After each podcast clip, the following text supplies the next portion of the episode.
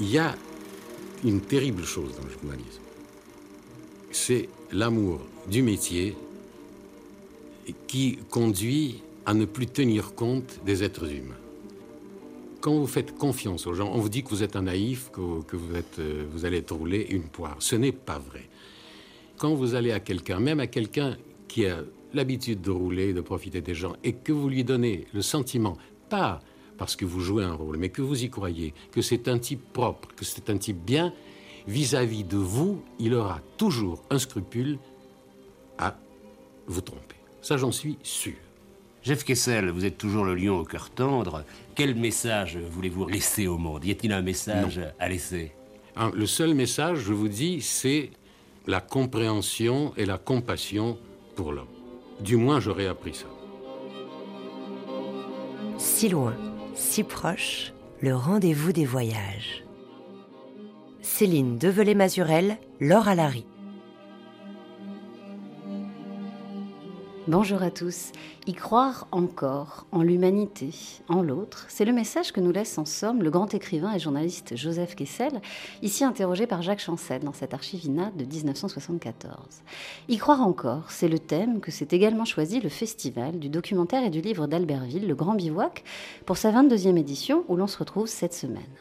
Un thème comme une invitation à ne pas renoncer aux autres, à la compréhension et à la beauté du monde, mais aussi à la paix. La paix, voilà une belle et grande affaire qui anime nos invités cette semaine, à commencer par le dessinateur de presse français, Plantu, qui a pendant si longtemps, 50 ans environ, fait la une du Monde, le quotidien français, avec à ses côtés aujourd'hui Reza, ce photographe d'origine iranienne, mondialement connu pour ses images fortes, poignantes, des conflits du monde qu'il couvre depuis plus de 40 ans et qu'on avait reçu d'ailleurs dans nos studios il y a quelques années déjà au Grand Bivouac. Chacun est aujourd'hui ensemble. Reza et Plantu font comme Kessel finalement. Ils n'oublient jamais l'homme dans les tourments de l'actualité dont ils sont les témoins privilégiés, les sentinelles, les vigies. Et il y a de la sagesse, de la force, de la tendresse, de l'humour aussi et beaucoup de poésie chez ces deux lions-là.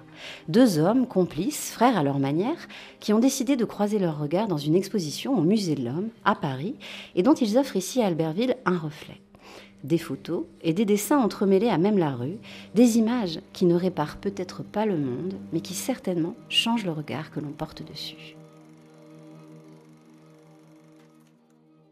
Reza Plantu, bonjour. Bonjour. Bonjour. Merci à tous les deux d'avoir accepté cette invitation, parce que je sais que vous avez un agenda bien chargé sur ce festival. Déjà, rien qu'en arrivant ici dans l'artère principale qui mène euh, à nos petits studios, on s'est installé euh, près du théâtre. Euh, vous étiez sollicité par tout le monde en chemin, et beaucoup de gens s'arrêtaient sur vos images qui sont exposées justement. Des images qui nous montrent par exemple, un dessin d'un Occident, un de vos dessins, Plantu bien sûr, l'Occident bulldozer qui détruit tout sur son passage, euh, face à une de vos photos, Reza, d'un garçon qui tient comme un trésor entre ses mains une pousse d'arbre ou de plante. Il y a aussi cette photo d'impact de balle sur une vitre qui croise euh, un de vos dessins plantus avec ce crocodile qui essaye dans sa gueule de refermer un crayon qui l'empêche, pour dire bien sûr la liberté d'expression. Effectivement, devant ces images, euh, les passants s'arrêtent ça ne laisse personne indifférent. Et ça m'a fait dire à quel point l'image, que ce soit la photo, le dessin, euh, sont tous les deux, l'image est un langage universel. Vous avez tous les deux le même langage en fait. Qui veut répondre?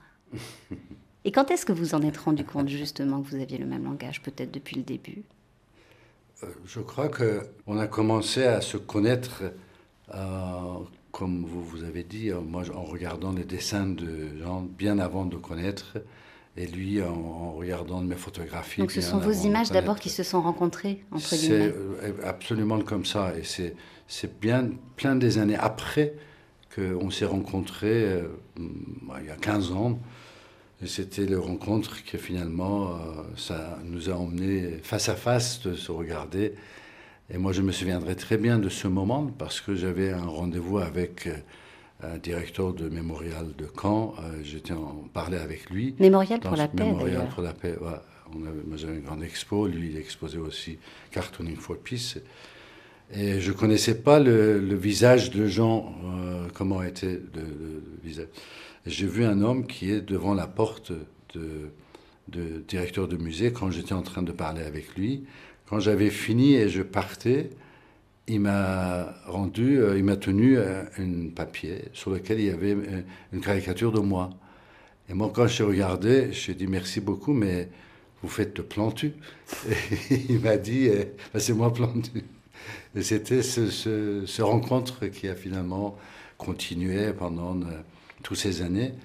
Et euh, plus on, se voyait, plus on voyait que même dans les discussions, dans, dans, la façon dont on voit le monde, on a les mêmes regards, on a, on a les mêmes euh, soucis pour l'humanité, on a les mêmes empathies pour l'humanité. Et finalement, c'est Jean qui a eu cette idée en disant pourquoi ne pas euh, montrer les photos et les dessins qui vont ensemble. Et ça, c'était il y a 4-5 ans. Et de là, il y a eu un, vrai travail de fond par nos équipes euh, qui a commencé à chercher dans les archives. Et Toutes les, correspondances, tous les échos, parce qu'il y en a beaucoup plantus. C'était assez facile en fait, parce que je baigne dans les photos de, de Reza depuis des années. Et puis, à chaque fois que je voyais euh, euh, sans savoir que j'allais en faire un projet et un travail euh, commun. Euh, je regardais, je mais, mais, moi j'ai dit un peu la même chose, mais autrement. Et à chaque fois, moi, comme j'ai 28 000 dessins qui sont stockés dans ma, petite tête, je les connais tous par cœur, mes dessins. Je sais même le jour où je les ai faits, je sais que si c'est un mardi ou un mercredi. Et je mais ce dessin-là, mais ça pourrait très bien aller avec telle photo. Donc je lui ai amené sagement une proposition. Oh Reza, j'aimerais bien euh, marier euh, mes dessins, tes photos. Euh. Et il trouvait que c'était un peu timoré parce que j'avais fait très sagement la photo, le dessin, la photo, le dessin. Et il m'a dit mais rentre, c'est là où c'est magique, c'est là où vraiment je le remercie du, fond du cœur, c'est qu'il m'a dit rentre dans mes photos. je lui ai dit tu veux dire quoi que je rentre dans? Et donc il m'a dit prends tes couleurs, de tes dessins et fais-les rentrer dans ma photo et prends les couleurs de mes photos et fais-les rentrer dans tes dessins. Oh et donc je fais ça ou en aquarelle ou en peinture à l'huile ou avec mon iPad, euh, avec un logiciel. Mais je me dis, mais putain, ça marche. Et, vous voyez, ici au Grand Bivouac à Albertville, en fait, quand on voit les gens qui regardent, ils ne savent pas qu'on est là, on les regarde en train de regarder, et euh, ben, ils se font une conversation qui est le produit de cette euh, amitié entre un photographe et, un dessinateur. Et ils repartent, j'imagine, j'en suis presque sûr, avec une autre image qui est celle de ce mariage d'une photo et d'un dessin. Et puis après, je pense qu'ils vont aller à l'essentiel, fouiller aller voir les journalistes, aller lire les journaux, aller écouter euh, RFI, aller euh, acheter Le Monde. Euh, et bien, ah oui, ils ont fait un dessin sur tel ou tel sujet, sur l'Afghanistan, sur... Ah oui, je vais lire mieux. Et c'est grâce à l'image qu'après, ils basculent sur l'essentiel, c'est le travail des romanciers, des journalistes. Et c'est pour ça qu'ici, on est ici à Albertville, pour en parler. Et alors, ce mariage de vos dessins plantués, de vos images, Reza, nous, à si loin, si proche, ça nous a fait penser à un poème bien connu de Jacques Prévert, qui est ici lu par Serge Reggiani. Pour faire le portrait d'un oiseau, peindre d'abord une cage avec une porte ouverte. Peindre ensuite quelque chose de joli, quelque chose de simple, quelque chose de beau, quelque chose d'utile pour l'oiseau. Placer ensuite la toile contre un arbre, dans un jardin, dans un bois ou dans une forêt. Se cacher derrière l'arbre, sans rien dire, sans bouger. Parfois l'oiseau arrive vite, mais il peut aussi bien mettre de longues années avant de se décider. Ne pas se décourager. Attendre. Attendre s'il le faut pendant des années la vitesse ou la lenteur de l'arrivée de l'oiseau n'ayant aucun rapport avec la réussite du tableau. Quand l'oiseau arrive, s'il arrive, observez le plus profond silence. Attendre que l'oiseau entre dans la cage, et quand il est entré, fermez doucement la porte avec le pinceau. Puis, effacez un à un tous les barreaux en ayant soin de ne toucher aucune des plumes de l'oiseau. Faire ensuite le portrait de l'arbre en choisissant la plus belle de ses branches pour l'oiseau. Peindre aussi le vert feuillage et la fraîcheur du vent, la poussière du soleil et le bruit des bêtes de l'herbe dans la chaleur de l'été. Et puis attendre que l'oiseau se décide à chanter. Si l'oiseau ne chante pas, c'est mauvais signe, signe que le tableau est mauvais. Mais s'il chante, c'est bon signe, signe que vous pouvez signer. Alors vous arrachez tout doucement une des plumes de l'oiseau et vous écrivez votre nom dans un coin du tableau.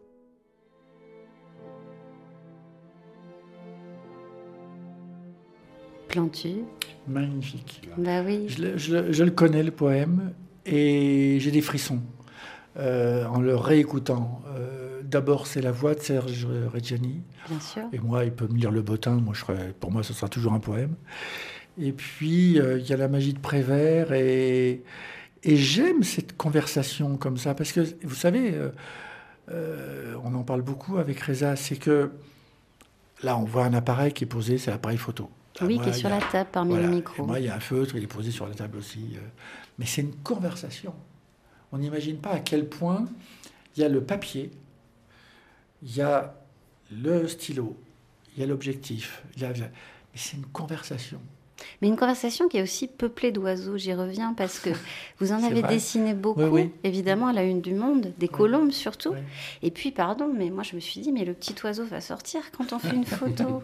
Exactement. J'ai pas pu m'empêcher de penser à Mais, ça. mais vous avez tout à fait raison. Et je trouve que ce qui est bien dans le poème de Prévert, c'est qu'il nous aide à vagabonder. Entre le réel, l'imaginaire, la poésie. Exactement. Vous voyez, je, tout à l'heure, vous parliez de Kessel, et je pensais, vous avez fait une allusion au lion. Oui. Et le lion, j'ai dessiné un lion il y a quatre jours à cause de Arras, le, le drame qui est arrivé à Arras, euh, L'assassinat de l'enseignant. qui a été assassiné. Et le beffroi d'Arras est surplombé par un lion, le lion d'Arras. Et, et c'est ça, j'aime vagabonder. Et on est dans un univers de liberté d'expression, liberté pas facile à appliquer. euh, La liberté d'opinion n'est pas facile non plus à faire passer. Et, et on vagabonde, et à la fois, on propose un vagabondage auprès des lectrices et des lecteurs au travers de nos photos, au travers des dessins. Et j'aime quand il dit et vous signez. Et bien là encore, je vagabonde encore parce que on va tous les deux dans des classes. On, va, on voit énormément d'enfants euh, et à qui on propose de faire des photos et de faire des dessins. Et pour les dessins, je dirais éditoriaux, je dirais, prise de position sur la paix, sur l'Ukraine, sur ce qui se passe au Proche-Orient, euh, ils font des dessins, ils me les donnent. Et très souvent, je leur apprends à signer. Ils ne signent pas par, par, euh, par pudeur, par timidité. Je dis non, non, non, non, non, non. Tu vois, là, là, là celui-là, il en prend plein la figure, là, dans ton dessin, tel, euh, tel dictateur. Ben, tu signes. Comme de la même manière, finalement, Reza, aussi, dans tous les ateliers que vous avez menés auprès des enfants, vous exposez euh, les photos des enfants à côté des vôtres, au même titre. C'est une forme de signature aussi, ça.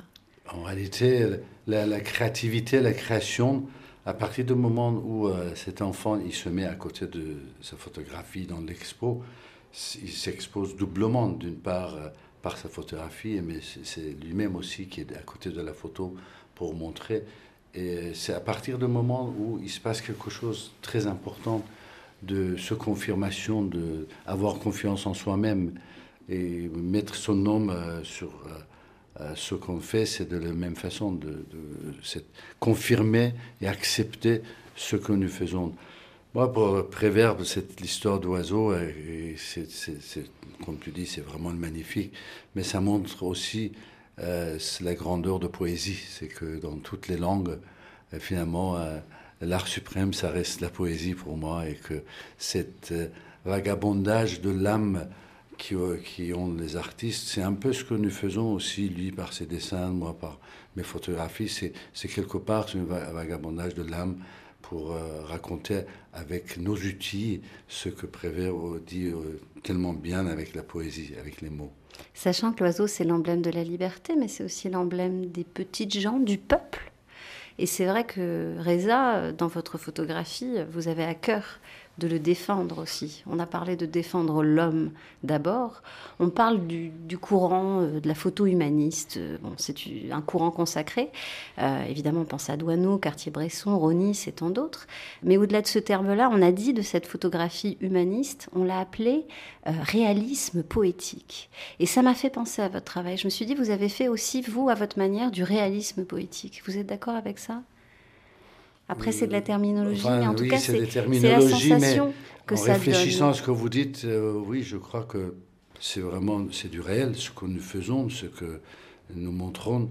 Euh, une, de mes photographies, c'est deux enfants qui portent un euh, cadre de télévision cassé et on voit à travers l'autre côté. C'est exactement montrer le réalisme, ce qui est, ce qui est devant nous, juste faire un cadre dans, la réalité. Et euh, poésie, oui, parce que je crois que dans chaque art, euh, il y a une poésie. Et que tant qu'on n'a pas atteint ce degré de poésie, euh, l'art, quel que ce soit, que ce soit du cinéma, de peinture, de musique, il lui manque quelque chose. Et on en a besoin aujourd'hui de poésie. c'est vrai que depuis le 7 octobre et l'attaque du Hamas et la répression aveugle des forces israéliennes sur Gaza, euh, qui s'en est suivi bien sûr. Euh, on a besoin de poésie et, je pense aux dessinateurs, aux caricaturistes du monde entier qui nous ont envoyé aussi beaucoup de colombes, comme vous. Euh, il y a Dilem, le caricaturiste algérien, qui a dessiné une colombe avec son petit brin d'olivier dans le bec, en stupeur comme ça, face à un, un panneau d'aéroport sur lequel il y a écrit Vol pour Israël annulé. Il y a aussi euh, Emma de Hadjadj de Jordanie qui a signé un dessin avec une colombe encore brisée un peu comme un débris euh, sur un autre tas de débris qui, qui évoque euh, vraisemblablement les immeubles à Gaza. et tous ces dessins, je les ai trouvés sur le site de Cartooning for Peace, l'association, le réseau international que vous avez contribué à fonder, Plantu. Vous avez la paix au bout du crayon, vous avez la petite colombe presque. On a l'impression qu'elle s'en va de votre crayon. Alors, c'est incroyable parce que c'est Kofi Annan, l'ancien secrétaire général de l'ONU, qui m'a demandé de faire venir des dessinateurs, des chrétiens, des juifs, des musulmans à New York en 2006. Et moi, je les connaissais tous. Alors, donc, j'ai fait ça, vous savez, comme dans Mission Impossible. Tiens, on va faire lui, elle, elle, lui, voilà. Et, et puis, ils étaient tous là, à New York. Et puis après, il m'a rattrapé par la manche. Il m'a dit Attends, t'as pas compris, euh, il faut que tu crées une association je dis, ben, comment je vais l'appeler? Et il m'a proposé Cartooning for Peace. Je dis, ah ouais, ça, dessin pour la paix. Et c'est comme ça que, en fait, on a créé la seule association sur la planète où personne n'est d'accord. Là, vous m'avez cité euh, Adjaj, qui est, un Jordanien, mais il est d'accord sur rien avec d'autres. C'est la seule association où aucun des 300 dessinateurs des, de tous les continents n'est d'accord sur rien, sauf le débat sur les Nations Unies avant. Enfin, c'est une autre forme de Nations Unies. Eh, eh, exactement, mais je vais vous dire, si on, Parce que moi, je connais des Ukrainiens, des Russes, des Israéliens, des Palestiniens, et même des, dessinatrices palestiniennes de Gaza, que j'ai vues à Gaza. Euh, on leur donne un crayon, on les met autour d'une table et avec un Libanais. Je dis ça parce que c'est encore plus compliqué de faire venir un Libanais. Ça fait rire parce que euh, du Palestinien, des Israéliens, les rassembler, euh, j'ai ça va. C'est compliqué, mais ça va. Vous rajoutez un Libanais, ah, ah, là, ça coince. Et en fait, moi, euh, avec euh, l'équipe de Cartooning for Peace, euh, c'est ça, je remercie cette équipe, ils sont 11 personnes, et ils arrivent à réunir tout le monde autour d'une table, et c'est vrai qu'ils sont d'accord sur rien, mais c'est vrai qu'ils se parlent. La guerre, on s'en souvient, alors que la paix, on l'oublie. C'est Michel Serres, le grand philosophe français, qui dit ça. Est-ce que vous êtes d'accord avec ça, Plantu? Est-ce que c'est pour ça qu'il faut aussi sans cesse la défendre? Alors, je, crois que je suis un, grand pessimiste quand ah je ah regarde les, tragédies qui se passent en ce moment au Proche-Orient, quand je vois l'Ukraine, quand je vois le, choc entre l'Europe et, l'Afrique, je me dis, euh, je suis très pessimiste. Mais pourquoi nous, avec Reza, on va dans les écoles? Ben, C'est qu'il y a une totale part d'optimisme incroyable, puisqu'on se dit, bah, on va essayer quand même de... Bah oui, on est désespéré, mais quand on voit les enfants, quand on voit les jeunes, et que on se déplace, parce qu'il faut, faut, le faire, hein, des fois, on, va on, va dans des endroits compliqués. Hein. Contraire à Jean, qui est très pessimiste, il dit, moi je suis très très optimiste. En même temps, vous êtes assez optimiste. Euh, le ouais, exactement. C'est ouais. qu'au bout Mais du je compte- dis jamais que je suis euh, pessimiste. parce Ah, moi, que- je dis les deux. Je dis les deux. Je, je, je suis Un un, pessimiste qui se soigne. critique. Et voilà, c'est ça. Et, et je crois que le fait d'être à l'écoute des enfants, des jeunes, eh ben, c'est ma part d'optimisme, même si des fois je suis dérouté. Il n'y a pas très longtemps, j'étais devant une classe, euh, pas loin de Paris. Il y a une petite noire qui lève la main. Elle dit Il paraît que vous avez eu le prix Nobel de, de l'humour noir? Je dis Alors attends, prix Nobel, je te dis tout de suite non, jamais. Et en répondant à l'humour noir, je comprends qu'elle croit que j'ai fait des dessins en blaguant sur les noirs. Je dis, oh là là, le boulot. Donc euh, c'est pour vous dire que je repars des fois, je suis un peu hagard quand je ressors des écoles, je titube un peu. Je dis, bon, ça veut dire il y a un autre combat encore à faire. Et quand je me dis, je vais combattre, ça veut dire que je suis un petit peu optimiste. Et en parlant des enfants et de l'actualité aussi au Proche-Orient, ça me fait forcément penser, Reza, à votre photo qu'on voit aussi à l'entrée ici à Albertville, qui est aussi dans l'exposition au Musée de l'Homme. Euh, cette photographie emblématique de ces trois enfants, tous nommés, c'est bien ça l'histoire de la photo. Abraham, Tout ça, Abraham.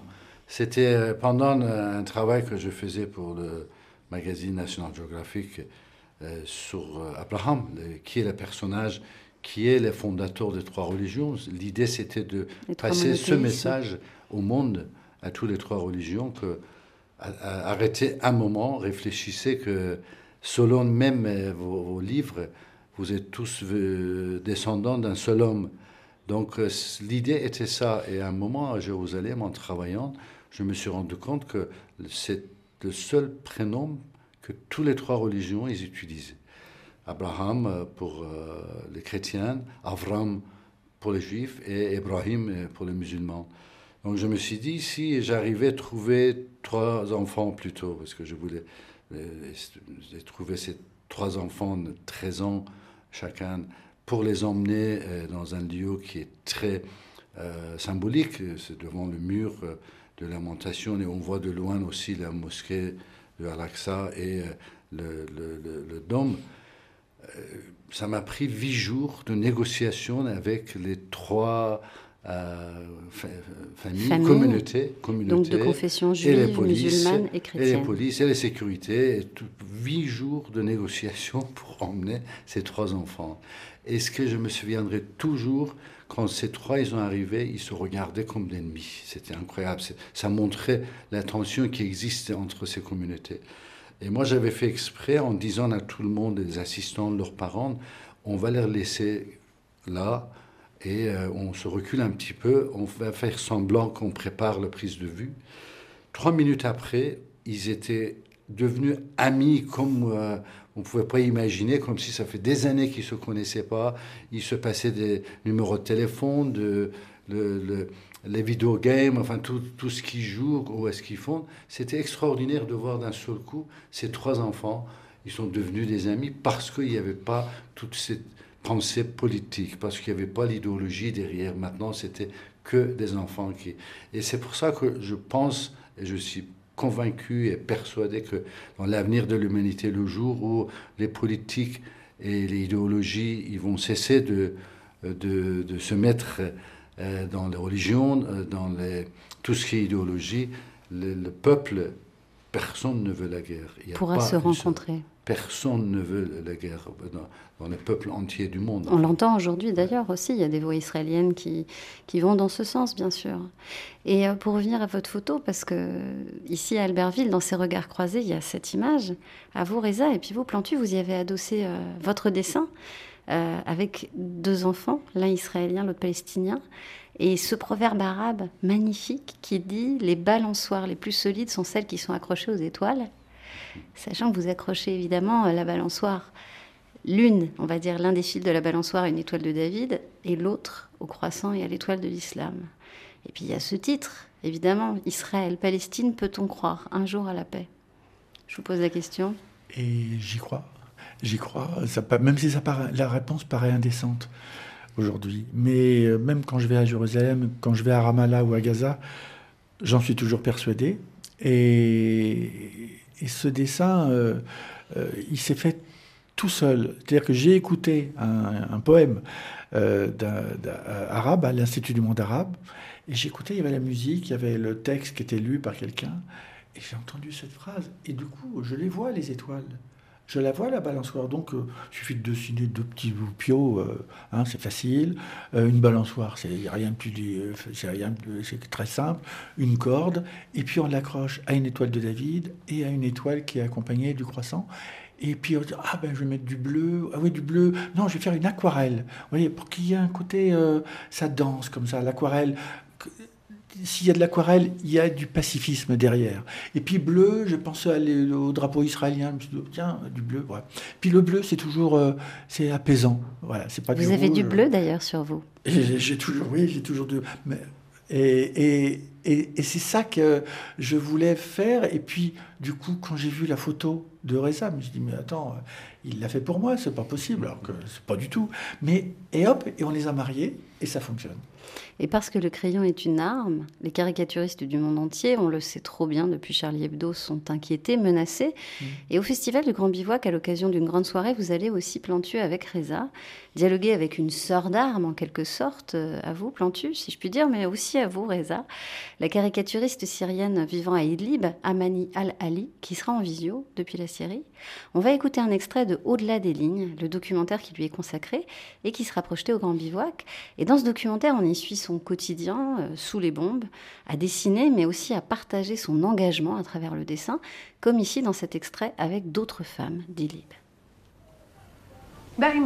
Tu traces une ligne comme ça. Rappelle-toi, les caricatures, ce sont des lignes simples qui expriment des idées. Donc ce que nous allons faire, c'est exprimer ce que vous ressentez. Dessiner afin d'exprimer votre ressenti en tant que femme ou fille vivant dans ces circonstances. Regardez dans notre société, nous n'affrontons pas qu'une guerre avec des frappes aériennes et tout ça. Nous sommes aussi face à une autre guerre. En plus des missiles dans notre société, nous affrontons coutumes et traditions.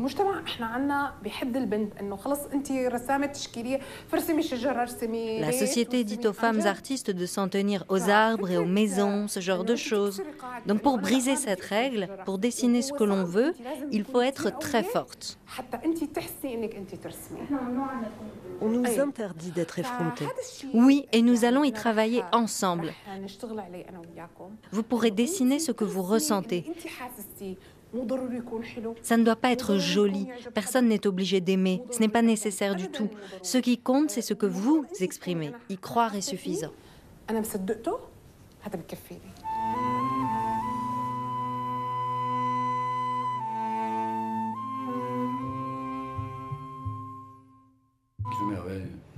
Y croire est suffisant, nous dit aussi cette femme. On est encore autour de ça et je me tourne vers vous, Plantu. C'est vrai que cette femme qui étrit euh, dans ses dessins allègrement euh, Bachar el-Assad, Poutine, le patriarcat, les milices djihadistes, l'Occident. Je dis ça avec ce ton parce que c'est quand même très lourd et sa vie à elle, à Idlib, sous les bombes, une ville assiégée, euh, dans une région très complexe, voilà, ça fait beaucoup. Eh bien, elle est debout, euh, vraiment le point levé, le crayon aussi levé, elle s'exprime, elle a ce besoin viscéral finalement de s'exprimer. Et, elle dit ça, elle dit croire est suffisant. Et elle parle à un moment aussi d'être effrontée. Vous êtes d'accord avec ça? Tout à fait, tout à fait. Et ce qui est curieux, c'est que dans le film, qui est magnifique, euh, elles sont toutes voilées. Et nous, avec notre regard occidentaux, euh, on, voit le voile et on voit la soumission. Et en fait, oui, euh, graphiquement, c'est la soumission. Mais euh, effrontée, euh, elle n'arrête pas. C'est-à-dire que sous le voile, il se passe beaucoup de choses. Et je dirais que même sous le voile, il y a la tempête. Alors je pense que nous, les femmes, ferons disparaître la noirceur, dit aussi Amani Alali dans ce très beau documentaire. Vous êtes d'accord avec ça, j'imagine, Reza? Parce que moi, j'ai tout de suite pensé avec cette phrase, la noirceur, j'ai pensé à l'Iran, bien sûr, et aux femmes, et à tout ce qui s'y passe aujourd'hui. Les femmes sont vecteurs de, révolte, mhm. mais de paix aussi. Depuis euh, très longtemps, euh, j'étais persuadé, et de plus en plus, euh, je suis convaincu que la, la prochaine révolution mondiale, ce sera par les femmes. Et c'est ce qui se passe en Iran et en Afghanistan, les deux pays, Bien sûr. depuis deux ans, où euh, c'est des femmes qui ont commencé. Il faut, il faut dire que l'Iran et l'Afghanistan aujourd'hui, ce sont, comme on peut expliquer, les deux pays les plus durs, les, deux pays où ils sont vraiment sous une religion très intégriste, fondamentalisme, République islamique d'Iran et Amarat, Taliban d'un côté. Et malgré ça, vous voyez, c'est des femmes qui sont double victimes de ces régimes. Euh, ils, se, ils, se, lèvent. Et certainement, euh, la révolution, le mouvement de femmes, vie, liberté qui a commencé en Iran, il va arriver à son but, pas seulement dans ces deux pays. On a vu au Soudan, on voit au Liban, on voit dans plein d'autres pays où euh, les femmes sont en train de mener cette révolution mondiale. Et nous, on n'a qu'à la suivre. Et d'ailleurs, là où j'étais choqué doublement quand on a vu le début de cette tragédie euh, dans les kibbutz euh, israéliens. Il n'y a que des hommes pour faire une telle sauvagerie. Ce pas des femmes qui vont couper la tête des bébés. Et il y a un problème avec la testostérone. Et moi, une fois qu'on aura réglé le problème des femmes au Proche-Orient, eh ben on ira au Vatican. J'ai fait un dessin il n'y a pas longtemps parce qu'il y a eu un concile des évêques et j'ai fait le pape François qui dit Putain, ça manque de femmes. Donc euh, ça va changer. Merci beaucoup, Reza. Merci, Plantu. On va se quitter euh, en musique euh, avec euh, la musique d'une jeune artiste d'origine iranienne, d'ailleurs, qui est aussi dessinatrice. C'est aussi pour ça qu'on l'a choisie. Une femme, je ne sais pas si vous la connaissez, Reza Plantu, Marjane Sarfad. Elle nous parle euh, ici, dans cette musique qu'on va écouter, d'oiseaux en cage, en référence évidemment à la terrible répression qui, sévit dans son pays, l'Iran. Et elle va nous emmener jusqu'à notre prochaine invitée, la documentariste Manon Loiseau, invitée elle aussi du festival, qui signe un très beau documentaire sur une jeune femme afghane, exilée, elle aussi, force de vie et de paix. Merci à vous. Merci. Et tout de suite, c'est Martab de Marjane Sarfat sur RFI.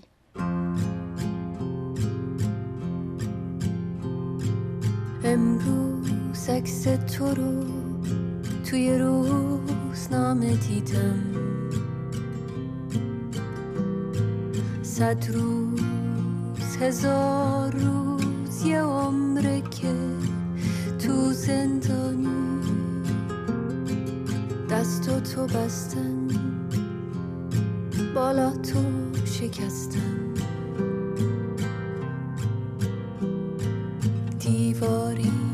کشیدن میونه تو روزای روشن.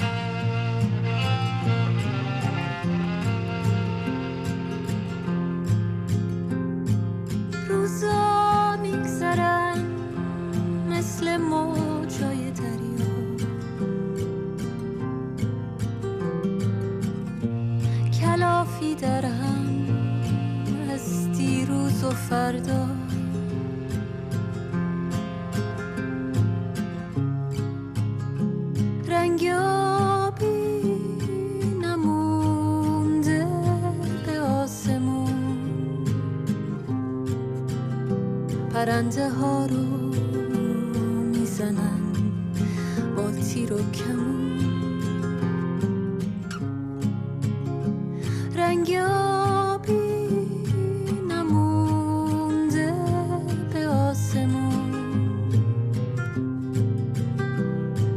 ها رو میزنن با تیر و کمون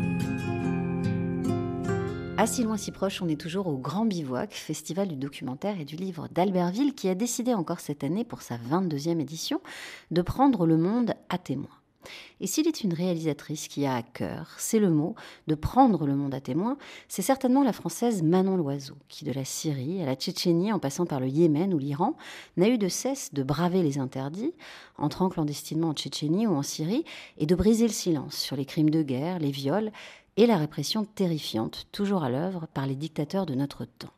Aujourd'hui, elle nous revient avec un film d'une infinie beauté, lumineux et triste à la fois, la vie devant elle. Ce documentaire en sélection au Grand Bivouac nous emmène au plus près du quotidien d'une famille afghane, en exil, en errance, sur les routes d'Europe. Avec au centre cette voix forte, celle d'Elaha Iqbali, une jeune afghane de 14 ans.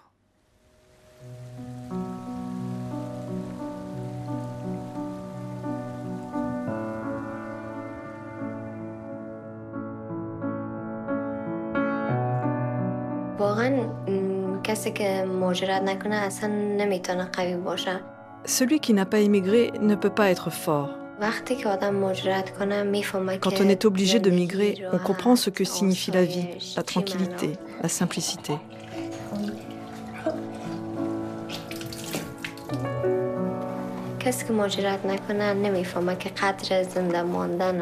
Celui qui n'a pas immigré ne peut pas comprendre la notion de survie, de rester en vie.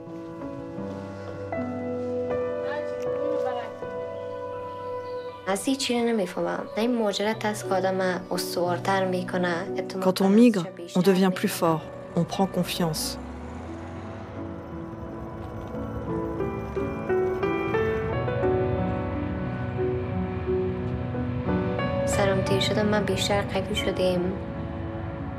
J'ai pris confiance en moi. J'ai beaucoup appris. Je ne suis plus celle que j'étais en Afghanistan.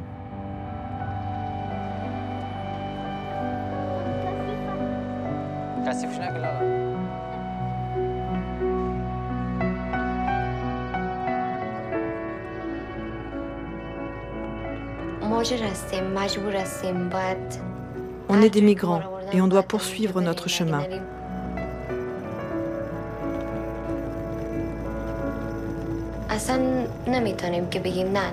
Impossible de dire on ne peut pas.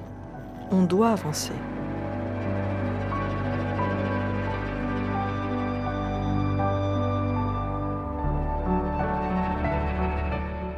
Manon Loiseau, bonjour. Bonjour.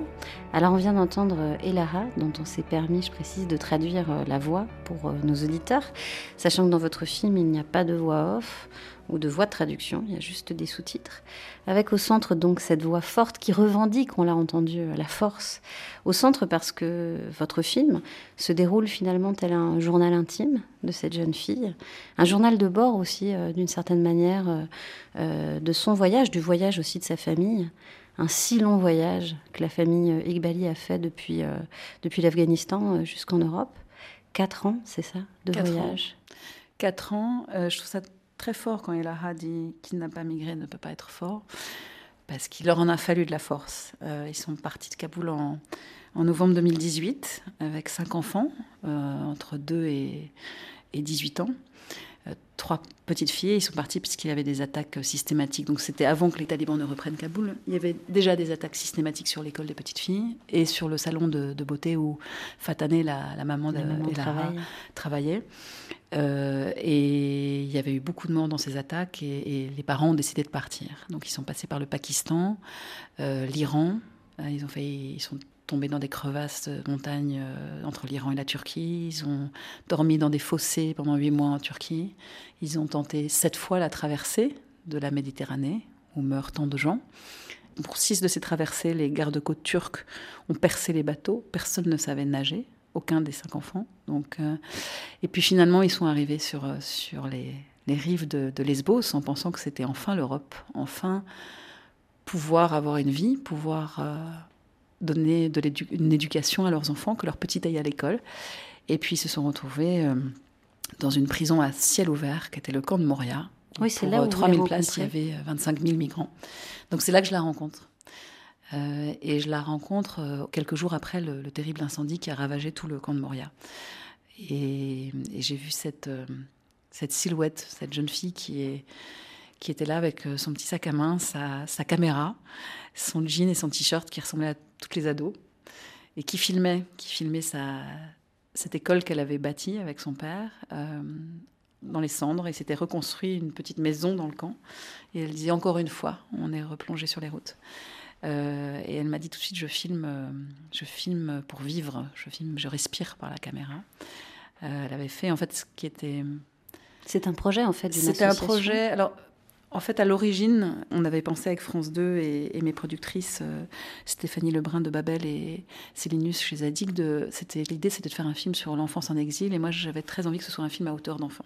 Et que justement, ce soit un film où il n'y ait pas ma voix, que ce soit. J'avais vraiment cette envie que ce soit par les mots de l'enfance qu'on découvre ce que l'exil fait aux enfants. Comment on grandit sur la route. Comment on peut être enfant sur la route, grandir et là, elle avait 10 ans, par exemple. Et Lara, elle avait 10 ans. Et, euh, et puis, je devais, le film devait être sur les mineurs isolés. Et puis, en fait, il y a eu le Covid. et tout. J'ai fait, plein de workshops dans les îles, à Lesbos, à Léros, avec des ados. Euh, il y avait des milliers d'enfants qui disparaissaient des, radars en fait, sur les îles grecques. Euh, et l'idée, c'était de faire un film avec eux pour qu'ils racontent leur traversée de l'Europe. Et l'idée, c'était justement de partir de la Grèce, parce que c'était de partir de, du point de départ où les rêves des enfants se fracassent. Parce qu'il n'y a plus, quand on traverse, il y a eu tellement de dangers avant, mais là, ils se croient arrivés, et en fait, non. Et en fait, c'est une prison. En fait, l'Europe est une prison. Et donc, comment on fait après? Et puis, j'ai entendu parler, euh, j'ai rencontré Fanny Ouvnagel, qui est euh, une fille incroyable, euh, qui, a, qui a vécu longtemps en Iran, donc qui parle le farsi, et qui a créé ad hoc, en fait, cette école avec le père d'Elara, qui était charpentier. cette école où il devait y avoir 30 gamins, il y en a eu 600 en quelques semaines. Et elle a vu, en fait, elle a eu l'idée parce qu'elle a vu Elara sous un arbre qui apprenait ABCD aux enfants. Et Elara, elle a cette envie de transmettre tout le temps.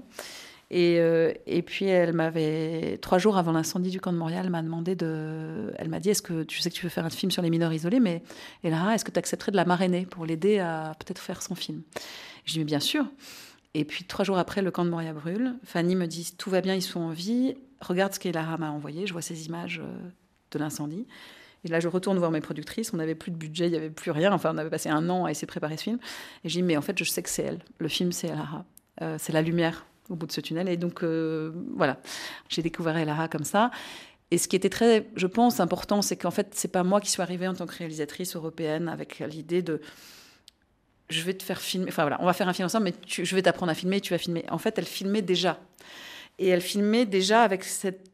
Elle avait fait cette découverte que de filmer la rendait forte. Et comme elle dit, filmer je, avec je me sens en vie et je respire. Oui, elle dit filmer me fait oublier mes chagrins. Il me fait oublier mes chagrins. Je laisse mes chagrins dans la caméra et je continue de filmer. Et, donc, euh, je lui dis est-ce que tu peux me montrer ce que tu as filmé depuis quelques mois? Et, et c'est là que j'ai su qu'il y avait ce film qui serait différent c'est qu'elle avait filmé que la vie. Elle avait filmé les anniversaires, les lâchers de cerf-volant, euh, le quotidien, les cours. Et donc, dans cet enfer qui était Moria, elle avait filmé la vie et il y avait cette, donc cette, tout de suite ce regard, ce cinéma à hauteur d'enfant.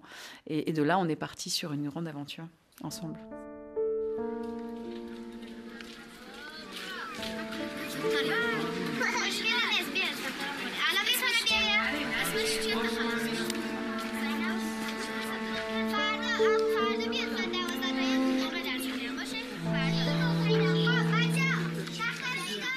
Sachant qu'il y a ces images, effectivement, euh, on voit ce quotidien dans le camp déjà au départ. Mhm. Et puis il y a vos images aussi, mhm. euh, où il y a aussi encore ce point de vue à hauteur d'enfant.